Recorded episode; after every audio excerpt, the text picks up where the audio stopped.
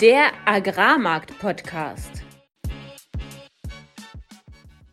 Im heutigen Agrarmarkt-Podcast sprechen wir darüber, warum der heutige USDA-Report bearish war, dass Chinas Wirtschaft schwächelt und im Deep Dive, was Landwirte mit der kommenden Ernte jetzt tun sollten. Alles, was wir im heutigen Podcast besprechen werden, sind unsere persönlichen Meinungen von Philipp und von mir und keine Anlageberatung. Herzlich willkommen an diesem Mittwoch, dem 12. Juli um 19 Uhr. Es begrüßen euch wieder Philipp Schilling, das bin ich, Landwirt und war zehn Jahre im Agrarhandel tätig.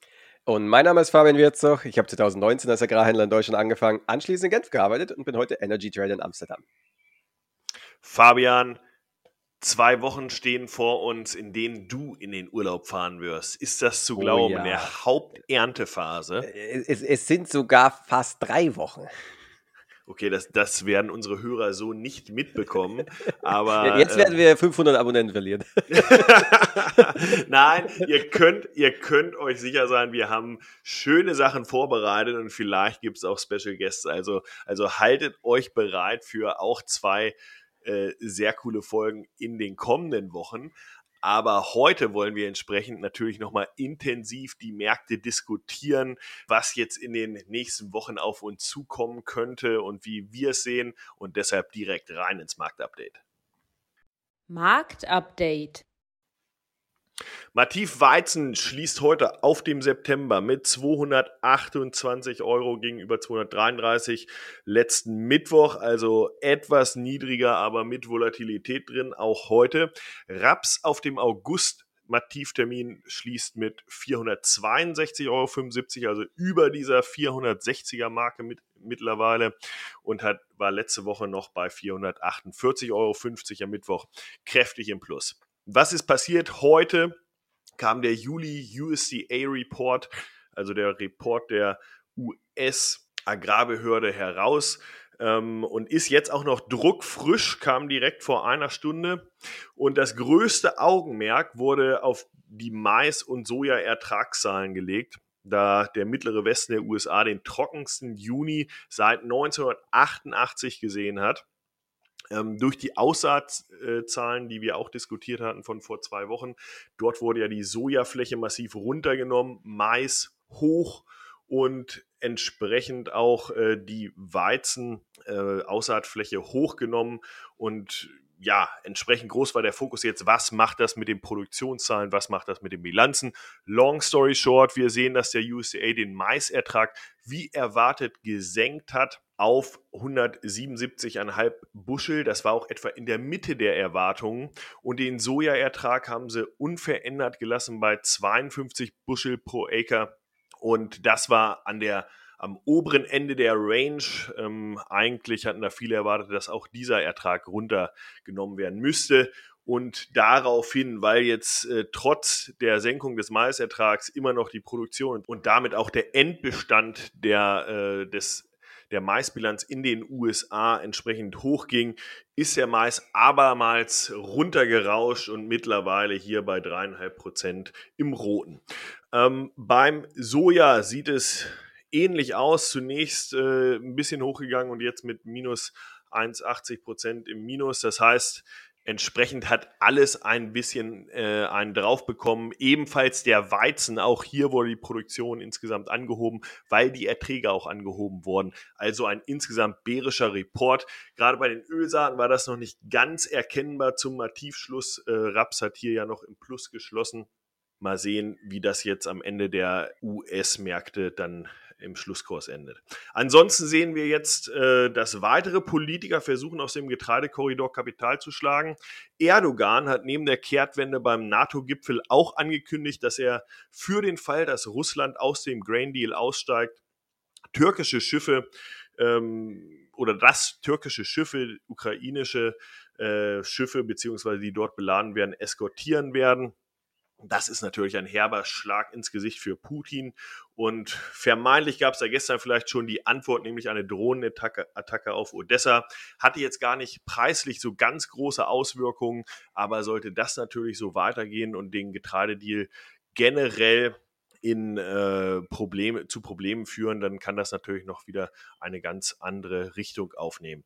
Man sieht mal wieder, Autokraten sind so lange Freunde, bis es nicht mehr in ihrem Interesse ist. Man muss allerdings auch dabei wissen, der Getreidekorridor funktioniert aktuell nicht mehr. Es werden, ich glaube, noch zwei Schiffe äh, beladen oder sind in diesem Korridor überhaupt. Allerdings gibt es auch einige Coaster, also kleinere Schiffe, mit denen dann auch Getreide, vor allem Malweizen, exportiert wird und die so eine kleine Alternative auch auf dem Seeweg aufzeigen, anstatt des Getreidekorridors für die großen Schiffe. Letztes wird allerdings nicht dann das Problem der Maisexporte der Ukraine lösen.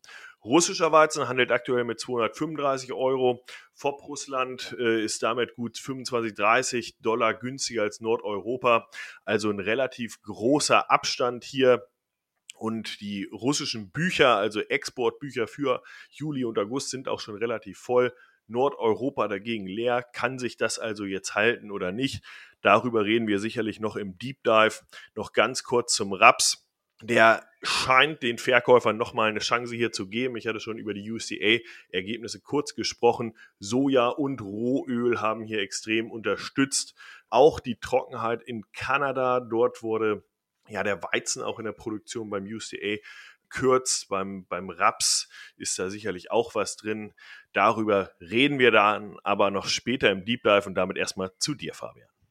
Ja, Makro ändert sich aktuell eigentlich ziemlich wenig und alles, was ich die letzten Wochen eigentlich gefühlt jede Woche aufs Neue erzähle, kann ich auch diese Woche wieder erzählen. Die EU-Wirtschaft ist unglaublich schlecht. Die, die, die, die deutsche Industrieproduktion schrumpft weiter. Der ZDW-Index, Umfrage unter professionellen Investoren, wird negativer und, und negativer, hauptsächlich weil die Investoren und große Vorstände, Vorstände von großen Unternehmen eben sehen, dass die steigenden Zinsen und die schwache Nachfrage lokal, aber auch vom Exportmarkt, das vor allem aus Asien, eben schwach ist und das nach wie vor auf die Wirtschaft drückt. Also EU schwach, unverändert schwach. China ähm, war ja ursprünglich rosig, schwächt sich auch immer weiter ab und waren krasse Zahlen. Also Inflation aus China kam raus, 0% Inflation, also das heißt gar keine Inflation. PPI, die Produzentenpreise um 5% gefallen, fallen sogar noch stärker, als äh, das im letzten Monat schon der Fall war.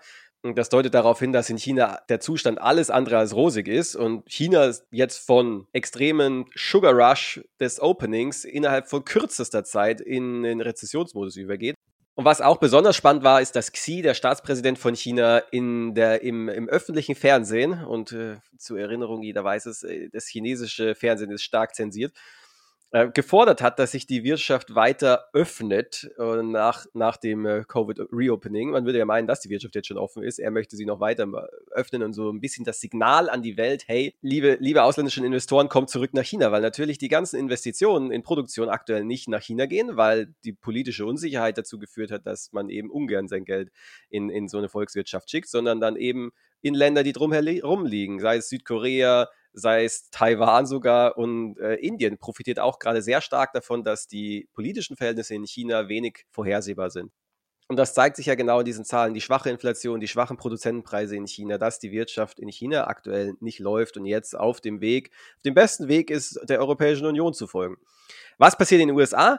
Sehr äh, wichtige Zahl heute rausgekommen, nämlich die Inflation. Der ganze Markt schaut drauf und das war auch der Market Mover der vergangenen Woche. Aktien sind jetzt daraufhin um 1,7 Prozent hochgegangen. Der Euro-US-Dollar explodiert nach oben, bricht nach oben auf, ist jetzt bei 1,11 und auch Öl rallied auf 75 Dollar pro Barrel. Das ist WTI, US-Öl. Ähm, ja, Inflation 3%, 4% war es das letzte Mal, 3,1% ist erwartet worden, fällt jetzt seit zwölf Monaten, auch die Kerninflation kommt runter. Und was ich ganz spannend finde, die Zentralbank redet ja weiterhin davon, ja, wir müssen weiterhin die Zinsen erhöhen und wir müssen, selbst wenn wir nicht mehr, nicht mehr die Zinsen weiter erhöhen, dann werden sie für sehr lange Zeit auf dem aktuellen Niveau halten, weil die Inflation ist ja so sticky. Und man, man, kommt fast auf die Idee, ja, Sticky ist das neue Transitory. Wenn man zurückschaut, in, äh, vor einem Jahr hat die Zentralbank ja immer gesagt, ja, die Inflation ist nur vorübergehend, das ist wegen dem Reopening von Covid und äh, das ist bald vorbei. Und dann ist die Inflation geklettert und geklettert und dann waren es vier und dann waren es fünf und dann waren es sechs und naja, letztendlich war er über, über, bei über 10 Prozent und die Zentralbank hat relativ spät dann erst angefangen, die Zinsen zu erhöhen. Und ich habe, so wie das jetzt aussieht, das, oder es scheint jetzt so zu sein, dass die Zentralbank genau wegen ihrem Handeln in der Vergangenheit, nämlich dass sie zu lange gewartet hat, bis sie dann endlich restriktiv war, dass sie jetzt eben zu lange restriktiv ist.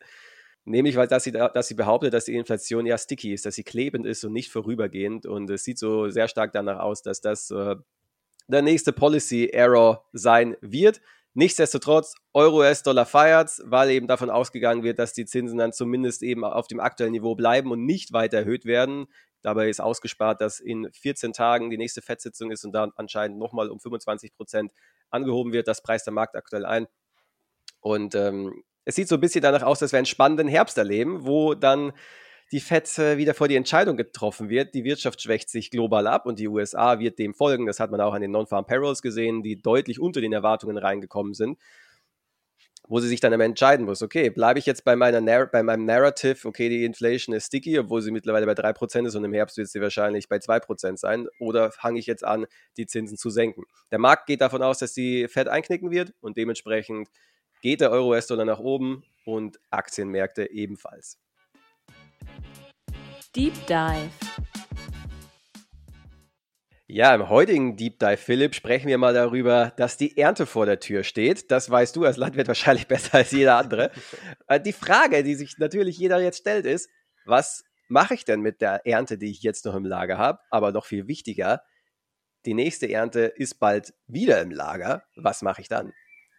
Genau, und ich glaube, es, oder was heißt, ich glaube, es ist äh, eigentlich überraschend, wie viele doch noch Ernte im Lager haben tatsächlich, also aus dem letzten Jahr überlagern, diese mitnehmen ins neue Jahr und dennoch die Liquidität im Markt, also die Verkäufertätigkeit, wenn man so will, kaum spürbar ist. Und ich glaube, das liegt halt auch daran, dass die Preise natürlich massiv runtergekommen sind, dass auch von der Erfassungsstufe jetzt kein großes Risiko genommen wird. Das heißt, keine sehr aggressiven Preise im Verhältnis beispielsweise zur Mativ gezahlt werden und somit dieser Anreiz zu überlagern doch relativ groß ist.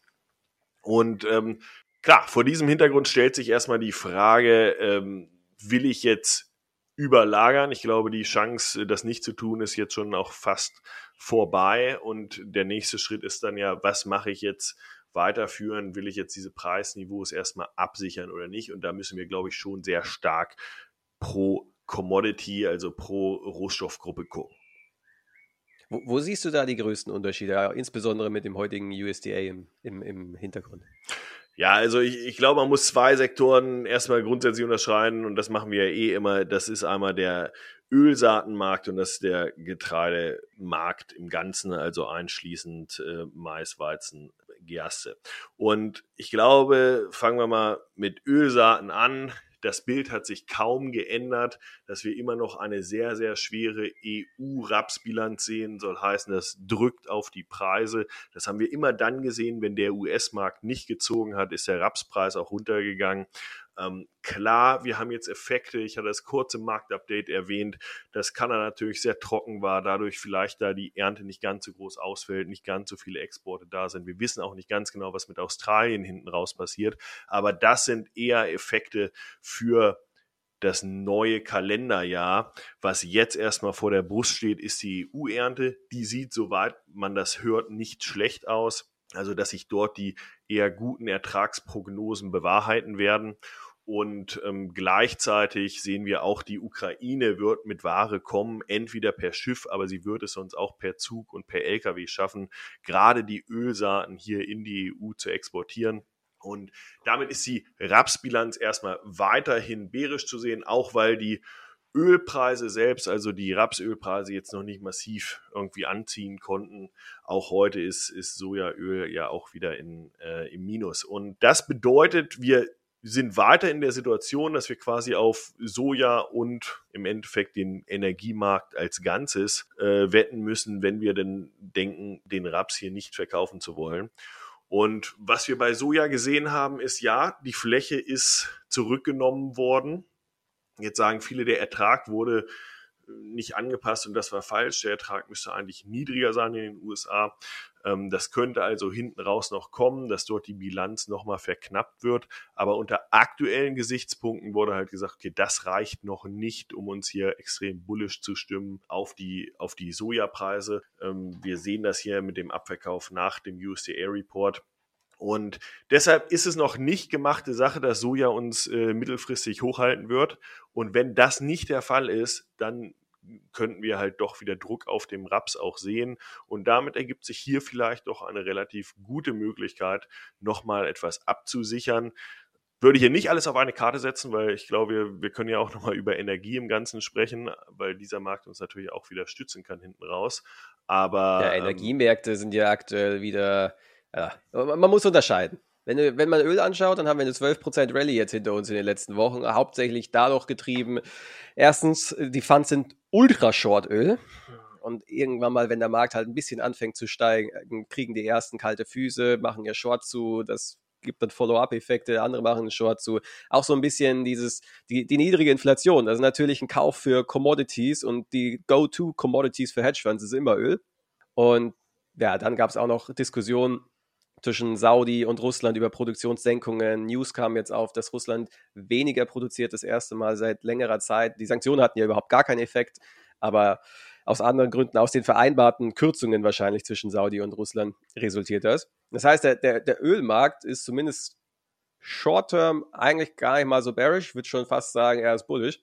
Wenn man sich aber Kohle und Gas anschaut, ist einfach katastrophal. Es gibt einfach so viel Wind, es gibt so viel Solarproduktion aktuell in Europa, dass die Nachfrage nach Kohle und Gas in der Stromproduktion auf einem historischen Tiefstand ist. Und nicht nur, dass relativ gesehen die Nachfrage nach Fossil Fuels sehr gering ist, sondern auch die Nachfrage insgesamt nach Strom und nach Gas ist niedrig. Industrielle äh, Gasnachfrage ist nach wie vor 10, 15 Prozent unter der Zeit bevor der Energiekrise. Strom ist auch immer noch 10 Prozent niedriger. Das heißt, der Energiemarkt als Ganzes würde ich als ziemlich bearish beschreiben, wenn man sich Energy anschaut. Wenn man sich Öl anschaut, bin ich tatsächlich eher bullish. Naja, und, und in der Kombination mit dem, was du über China gesagt hattest, vorweg, dass halt auch da nicht ganz klar ist, wo es jetzt hinläuft, ähm, ist ja die, ist ja die Frage, okay, kann uns Energie oder kann uns vor allem Öl dann nachhaltig tragen? Ne? Und ich glaube, da ist zumindest ein Fragezeichen dran. Und wenn das ja. Fragezeichen da dran ist und am Soja-Komplex auch ein Fragezeichen dran ist und beim Raps im Grunde ein rotes Ausrufezeichen steht, na dann würde mich das dazu verleiten, hier zu sagen, sicherlich kein schlechter Zeitpunkt nach diesem Lauf nach oben oder dem wir aktuell noch sehen, vielleicht hält er ja auch noch ein, zwei Wochen an, da wirklich dann eine Timing abzustoßen, vielleicht nicht bis zum letzten Tag der möglichen Preisung sozusagen der, der Ernteablieferung zu warten. Kommen wir mal zu Weizen. Wie sieht es denn da aus? Hedgefonds waren ja auch im, im Weizen extrem short, so wie sie im Öl waren, haben die Shorts mittlerweile gecovert. Ähm, ja, aber heute, äh, beziehungsweise heute sind wir rot, aber auch die letzten Tage ist eigentlich gar nicht mehr so viel passiert werden. Die Mega-Wettermarkt-Rally, die dann mit dem Regen wieder nach unten kam. Jetzt stehen wir hier und jetzt die Frage, was nun? Ja, und man muss ja sagen, die, die Fans, äh, ja, haben ihre Shorts gecovert teilweise, beim, beim Weizen ja nicht unbedingt komplett. Beim Mais haben sie ja die zum Teil schon wieder ausgebaut, die Shorts.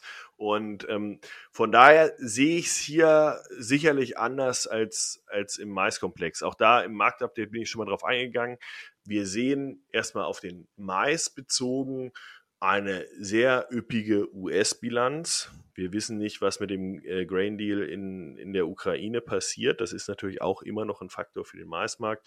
Aber weiterhin, und das, das war ja letztes Jahr der große Effekt, der so auch noch nicht eingepreist war, ist, ist quasi die, die äh, brasilianische Ernte. Und wenn wir uns den Weizen angucken, der für uns ja hier wesentlich relevanter ist, da sehen wir schon, dass UCA hier auch, und das, das sehen viele im Markt so, die Ernten äh, heruntergenommen hat in Kanada, in der EU.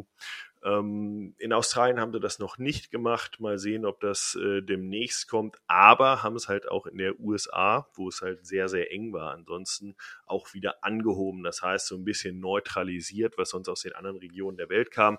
Das ist üblich, dass dann der Preis auch erstmal auf die US, in den US-Märkten auf den US-Markt reagiert.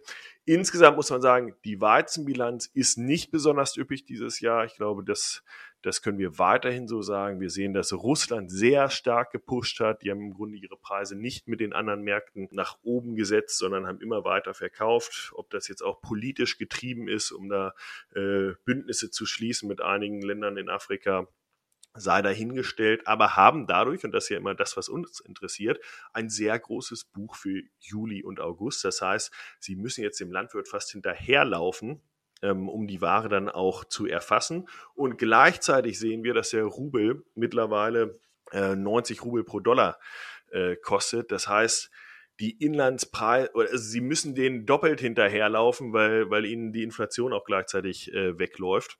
Und damit äh, haben wir eine Situation, wo es so sein könnte, dass Richtung September halt die Exporte dann auch wieder aus anderen Regionen kommen könnten oder die russischen Preise angeglichen werden an die EU-Preise, weil der Kehrschluss von den zuvor im Marktupdate genannten 25, 30 Dollar Unterschied zwischen uns und Russland wäre ja, wir müssen da erstmal runterkommen.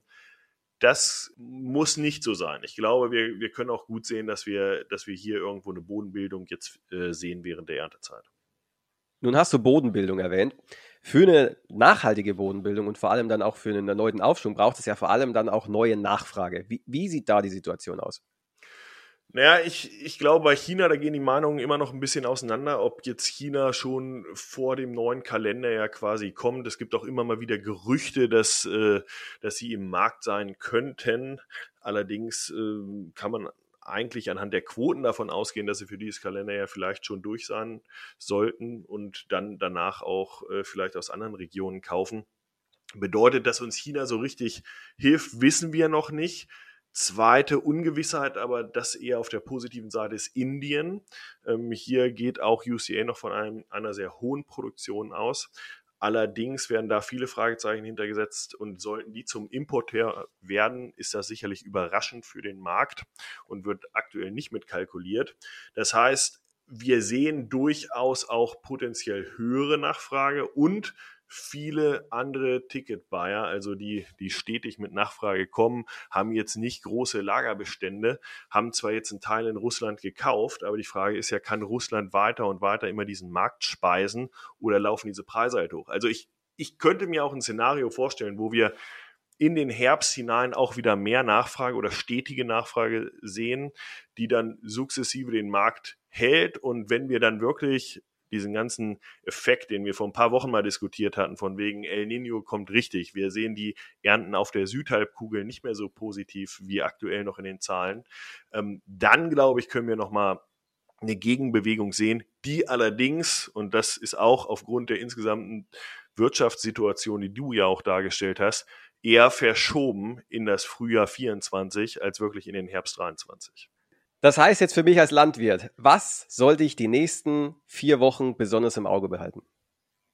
Ich denke, das Erste, was man im Auge behalten sollte, ist Raps, weil Raps hier quasi unabhängig von der EU-Bilanz gerade äh, relativ hohe Preise äh, anzeigt. Und ja, das sieht im Verhältnis zum letzten Jahr natürlich viel, viel niedriger aus, aber im Verhältnis dazu, wie die EU-Bilanz aktuell zumindest aussieht, ist es doch relativ gesehen hoch und bietet vielleicht die eine oder andere Verkaufschance. Wenn wir uns die Futtergetreide anschauen, dann müssen wir sagen, da werden sehr, sehr schlechte Prämien aktuell gezahlt. Das liegt natürlich an der ausbleibenden Nachfrage. Da würde ich jetzt fast darauf tippen, dass irgendwann diese Nachfrage zurückkommt. Die Frage ist nur, kann man kann man das dann auch lagern. Also da rede ich über Gerste, da rede ich vielleicht auch über Roggen. Ich glaube, Roggen wird mittlerweile fast über Gerste gehandelt.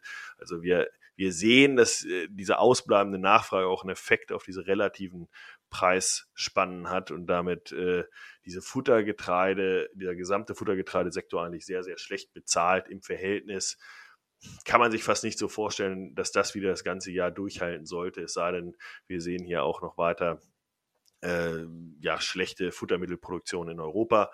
Und was den Mahlweizen angeht, ähm, wie gesagt, hab, bin ich verhalten positiv, aber mit langem Atem. Also wer jetzt keinen langen Atem hat, der sollte dann vielleicht auch vorsichtig sein ähm, und die nächste Preisspitze dann, dann auch mal wieder mitnehmen. Wer langen Atem hat, der kann sich vielleicht auch ein bisschen was zutrauen. Wie gesagt, wir reden hier immer über Wahrscheinlichkeiten, keine absoluten Gewissheiten. Deshalb äh, mit Teilmengen agieren, aber da geben wir dann hoffentlich auch hier und da einen guten Tipp, wo es sich dann mal anbietet. Wenn euch die heutige Podcast-Folge gefallen hat, dann lasst uns gerne einen Like, einen Kommentar auf Instagram da, teilt die Folge und wenn ihr spannende Interviewgäste habt oder selbst gerne einmal in die Show kommen wollt, dann schreibt uns über Social Media oder an studio.agrarmarktpodcast.de.